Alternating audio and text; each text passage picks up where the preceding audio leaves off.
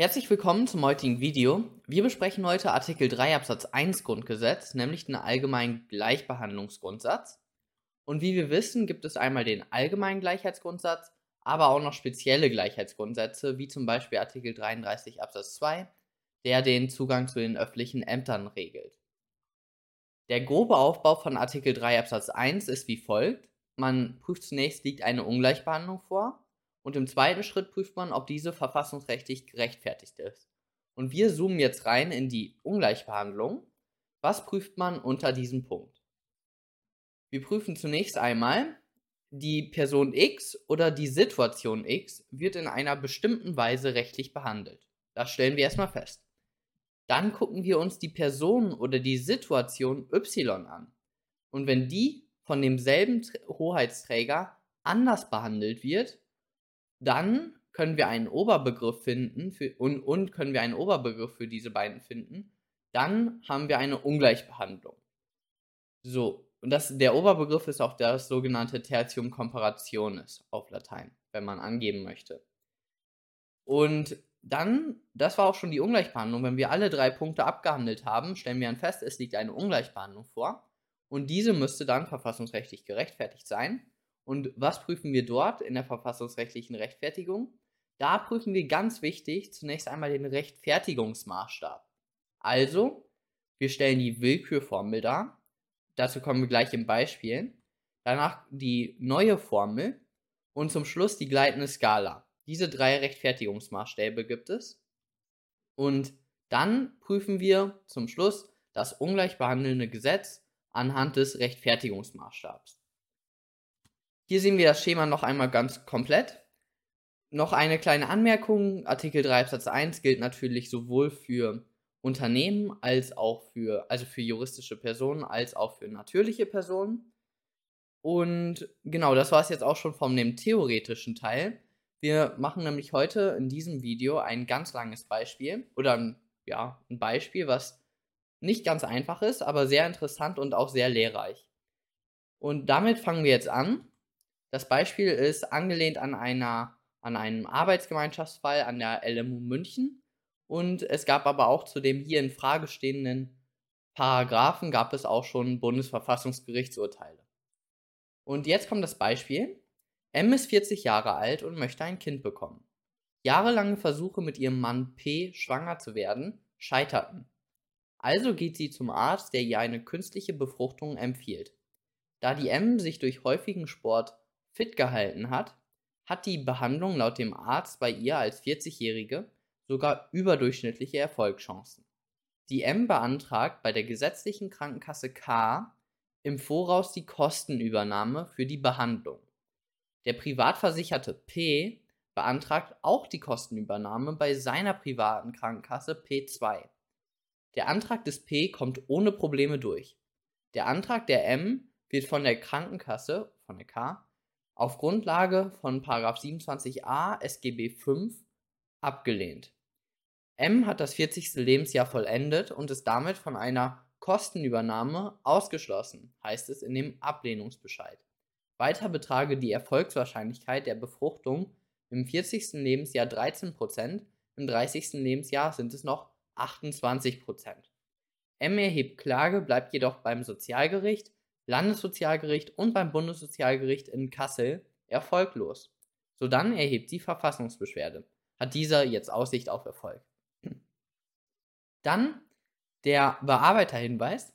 Die gesetzgeberische Grundkonzeption zwischen einer gesetzlichen und einer privaten Krankenversicherung zu unterscheiden, ist verfassungsgemäß. Und hier in diesem Fall ist auch nur Artikel 3 Absatz 1 zu prüfen. Und noch ein weiterer Hinweis von mir. Wir stellen es jetzt nicht in Frage, dass mit steigendem Lebensalter die Fertilität, also die Fruchtbarkeit der Frau abnimmt. Also das ist gegeben.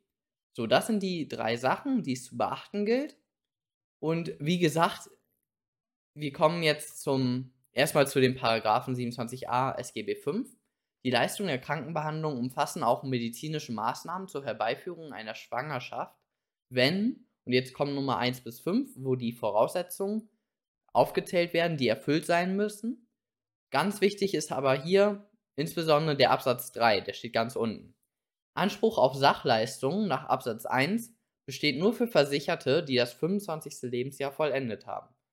Der Anspruch besteht nicht für weibliche Versicherte, die das 40. Lebensjahr und für männliche Versicherte, die das 50. Lebensjahr vollendet haben. Vor Beginn der Behandlung ist der Krankenkasse einen Behandlungsplan zur Genehmigung vorzulegen. Die Krankenkasse übernimmt die Hälfte der Kosten. So, dieses mit dem Behandlungsplan, darauf komme ich jetzt nochmal darauf ein. Ich habe den Fall, diesen Beispielsfall, den oben ist, den habe ich deutlich, deutlich, deutlich gekürzt. Normalerweise war dann jetzt noch der Behandlungsplan und so, war dann natürlich alles erwähnt und natürlich auch viel mehr Argumente. Ich habe jetzt überhaupt keine Argumente in dem Beispiel genannt oder wenige. Ähm, genau, in der Klausur werden, wären natürlich in der, im Sachverhalt deutlich mehr Anhaltspunkte für Argumente genannt. Okay, wir gucken jetzt, hat die Verfassungsbeschwerde Aussicht auf Erfolg und das hat sie dann, wenn sie zulässig und begründet ist. A, großes A, Zulässigkeit und wir kommen natürlich zum ersten Punkt, Zuständigkeit des Bundesverfassungsgerichts. Und das ist natürlich jetzt gegeben, braucht man nicht so auszuführen. Beschwerdefähigkeit, so, Beschwerdefähigkeit ist jeder, der Träger von Grundrechten ist. M ist eine natürliche Person und damit Träger von Grundrechten. Dann kommen wir zur Prozessfähigkeit und hier ist natürlich überhaupt kein Problem. Die M ist 40 Jahre alt und hier würden wir dann zum Beispiel die Punkte mit dem Minderjährigen und der Grundrechtsmündigkeit ansprechen, aber das ist hier natürlich jetzt nicht in diesem Fall angelegt. Dann kommen wir zum Beschwerdegegenstand. Beschwerdegegenstand ist jeder Akt öffentlicher Gewalt. Und hier haben wir ja einmal den Ablehnungsbescheid der K, aber auch noch die Gerichtsurteile, aber die bauen natürlich inhaltlich aufeinander auf, sodass wir die zu einem einheitlichen Beschwerdegegenstand zusammenfassen können. Und ja, damit liegt auch ein Akt der öffentlichen Gewalt vor. Beschwerdebefugnis und hier, das ist der interessante Punkt hier in der Zulässigkeit, die Beschwerdebefugnis. Und die Beschwerdebefugnis gliedern wir immer in zwei Punkte. Nämlich einmal, ist überhaupt die Möglichkeit der Rechtsverletzung gegeben? Also erscheint das nicht komplett ausgeschlossen, dass die M jetzt hier in ihrem Recht verletzt wurde. Und bei der bei Artikel 3, bei dem allgemeinen Gleichheitsgrundsatz, da müssen wir dann die Ungleichbehandlung, die in Betracht kommen, einmal nennen. Und hier sind es zwei, nämlich einmal die Ungleichbehandlung im Vergleich zu den Privatversicherten und dann noch die Ungleichbehandlung im Vergleich zu den 40-Jährigen, die den unter 40-Jährigen bei den gesetzlich Versicherten. Also, das sind diese beiden Ungleichbehandlungen, die wir auch gleich in der Begründetheit prüfen werden. Dann kommt man zur qualifizierten Beschwerdebefugnis. Ist die selbst betroffen? Natürlich, die ist Adressatin des Ablehnungsbescheids und der Urteile. Ist das unmittelbar? Ja, es, braucht, es bedarf keines weiteren Zwischenaktes. Und ist sie auch noch gegenwärtig betroffen? Also schon und noch? Ja, ist sie. Okay, dann Rechtswegerschöpfung. Sie war bei dem Sozialgericht, Landessozialgericht, Bundessozialgericht. Damit ist der Rechtsweg erschöpft. Und es gibt auch bei der Subsidiarität jetzt keine weiteren Möglichkeiten, den Rechtsstreit aus dem Weg zu räumen. Dementsprechend haben wir auch beide Punkte hier erfüllt. Formfrist, keine Anhaltspunkte, damit unterstellen wir die. Und damit ist die Verfassungsbeschwerde zulässig. Jetzt kommen wir zu B, Begründetheit. Und hier wird es dann interessant. Ungleichbehandlung. Erster Punkt, wie wir gerade schon im Beschwerdebefugnis gesehen haben, die Differenzierung bei der Kostenübernahme zwischen den gesetzlich und den Privatkrankenversicherten. So, wie würden wir es jetzt machen? Wie wir im Theorieteil besprochen haben. P erhält eine Kostenübernahme. Die M erhält keine Kostenübernahme. Also würden wir jetzt ja denken, es liegt eine Ungleichbehandlung vor. Aber wenn ihr genau aufgepasst habt im Theorieteil, werdet ihr sehen, es muss derselbe Hoheitsträger handeln. Und hier handelt nicht derselbe Hoheitsträger. Nämlich bei der M ist es die gesetzliche Krankenversicherung oder bei dem P die private Krankenversicherung. Das heißt, bei der P gilt dieser Versicherungsvertrag. Bei der, bei der privaten äh, Krankenversicherung schließt man mit der Versicherung einen konkreten Vertrag, einen Versicherungsvertrag ab, wo alles geregelt wird. Bei der gesetzlichen Krankenversicherung macht man sowas nicht. Das heißt, das sind komplett andere Systeme, komplett andere Hoheitsträger und dementsprechend liegt hier keine Ungleichbehandlung vor. Ein klassisches Beispiel ist auch ein Polizist, sagen wir, der Polizist im Land L bekommt eine Stellenzulage. Zum Beispiel, weil der in Bayern ist und, und in München ist und München ist teuer, dann bekommt man so eine Stellenzulage, weil München ist teuer und du bekommst mal 150 Euro im Monat extra. Ich habe jetzt, ich, als Beispiel. So, und jetzt sieht der Bundespolizist, der am Bahnhof in München arbeitet, sieht das und sagt, hallo, hallo, Artikel 3 Absatz 1, ich möchte hier jetzt auch die 150 Euro monatlich mehr bekommen. Dann würde das auch scheitern, weil bei dem Polizist des Landes Bayern, da ist eben das Land der Hoheitsträger, bei den Bundespolizisten ist eben nicht das Land der, der Hoheitsträger, sondern der Bund. Das heißt, Land, Bund, das ist nicht derselbe Hoheitsträger, dementsprechend liegt auch da keine Ungleichbehandlung vor. Also der Bundespolizist wird nicht die 150 Euro bekommen. Daher keine Ungleichbehandlung. Und jetzt könnte man, okay, das ist jetzt noch eine Zusatzsache, jetzt könnte man noch daran denken, dass bereits diese gesetzgeberische Entscheidung zwischen den gesetzlich und den Privatversicherten zu unterscheiden verfassungswidrig ist. Aber da würden wir ganz locker auf den Bearbeitervermerk verweisen, worin steht, dass diese Grundkonzeption eben nicht verfassungswidrig ist. Und genau, das war es dann auch schon. Das haben wir dann den ersten Punkt, den wir in der Beschwerdebefugnis jetzt angesprochen haben, oder die erste Ungleichbehandlung, die in Betracht kam, haben wir jetzt abgehandelt. Jetzt kommen wir zur zweiten Ungleichbehandlung, nämlich die Differenzierung aufgrund des Alters innerhalb der Gruppe der gesetzlich Versicherten. Das heißt, eine X, die 28 Jahre ist, bekommt Geld für die Gesetz bei der gesetzlichen Krankenversicherung K würde sie Geld bekommen für die künstliche Befruchtung. Die M, die aber 40 und ist und die Y, die 60 oder 65 ist, die bekommen kein Geld. Ist diese Differenzierung aufgrund des Alters, ist die mit Artikel 3 Absatz 1 vereinbar? Das prüfen wir jetzt. Unter 40-Jährige, die bekommen die Kosten für die künstliche Befruchtung erstattet. Wie gerade mein Beispiel. Dann über 40-Jährige, wie beispielsweise die M, bekommen die Kosten für die künstliche Befruchtung nicht erstattet. Oberbegriff, Tertium comparationis, sind die gesetzlich Krankenversicherten. Okay, damit haben wir die Ungleichbehandlung schon abgehakt. Wir haben gesehen, beide werden von demselben Hoheitsträger unterschiedlich behandelt.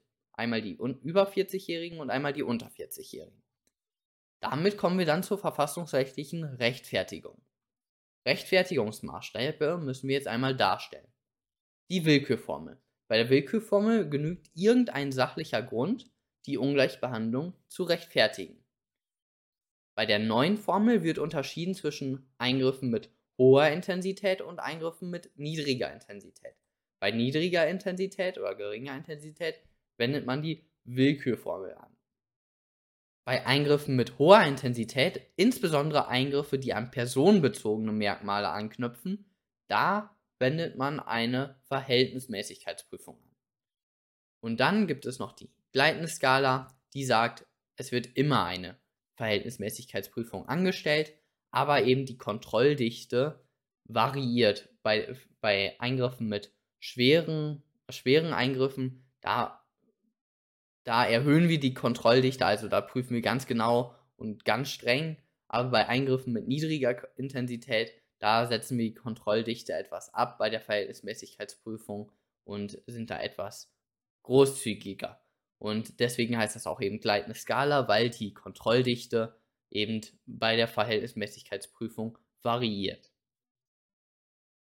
Okay, hier würden wir dann feststellen, geht es um das Lebensalter, das ist personenbezogen und zusätzlich ist auch noch das allgemeine Persönlichkeitsrecht betroffen. Das heißt, hier liegt eine hohe Intensität vor. Es würde natürlich schon bereits das Lebensalter reichen, also es geht hier ums Lebensalter und damit liegt eine hohe Intensität vor. Aber zusätzlich wird auch noch das allgemeine Persönlichkeitsrecht betroffen, berührt. Also genau, das unterstreicht nochmal die hohe Intensität. Dann klausurtaktisch bauen wir wie folgt auf. Wir sagen, die Frage, welcher Prüfungsmaßstab anzuwenden ist, kann jedoch dahin stehen, wenn beide Maßstäbe zum gleichen Ergebnis führen. Willkürformel und Verhältnismäßigkeitsprüfung. Weil wir haben jetzt gerade festgestellt, hier liegt eine hohe Intensität vor und dementsprechend müssen wir eben einmal die Willkürformel und einmal die Verhältnismäßigkeitsprüfung prüfen. Okay, kommen wir zur Willkürformel. Und die ist natürlich sehr lasch oder sehr nicht so streng, sage ich mal, weil irgendein sachlicher Grund genügt ja schon. Willkürformel und hier der sachliche Grund ist die sinkende Fertilität mit steigendem Lebensalter. Und dementsprechend hat auch eine künstliche Befruchtung verringerte Erfolgsaussichten. Das heißt, je älter eben eine Frau ist, eben über 40-Jährige sind halt weniger fruchtbarer als 26-Jährige. Dementsprechend ähm, ist das der sachliche Grund und damit wäre schon die Ungleichbehandlung nach der Willkürformel gerechtfertigt. Okay, das war jetzt überhaupt nicht problematisch. Wir kommen zur Verhältnismäßigkeitsprüfung. Und die ist natürlich das Interessante und da, wo es auch die Punkte gibt in der Klausur. Wir sagen, wir prüfen eine, wir wenden eine spezifisch gleichheitsrechtliche Verhältnismäßigkeitsprüfung an und erstmal stellen wir wie immer fest, okay, hier nochmal einmal die Norm, die wir lesen. Anspruch auf Sachleistung nach Absatz 1 besteht nur für Versicherte, die das 25. Lebensjahr vollendet haben. Der Anspruch besteht nicht für weibliche Versicherte, die das 40. Lebensjahr vollendet haben. Und die Krankenkasse übernimmt die Hälfte der Kosten. Das sind die Punkte von 27a Absatz 3. Und jetzt hier fangen wir natürlich wie immer mit dem legitimen Zweck an. Und der legitime Zweck ist einmal die Senkung der Kosten und das zukünftige Kindeswohl. Also Senkung der Kosten sind wir uns, glaube ich, alle einig. Zukünftiges Kindeswohl, ja, äh, kann man mal in Frage stellen, ob das wirklich der legitime Zweck ist. Also ob ältere, ältere Eltern, Eltern, die im Lebensalter fortgeschritten sind, ob das wirklich ähm, dem Kind schadet. Naja, oder ob die schlechtere Eltern sind, ich weiß es nicht. Äh, also Senkung der Kosten ist zumindest der legitime Zweck. Dann Geeignetheit. Hier ist natürlich die Zweckförderlichkeit im weitesten Sinne und die Altersgrenze ist zumindest geeignet, die Senkung der Kosten zu fördern. Natürlich.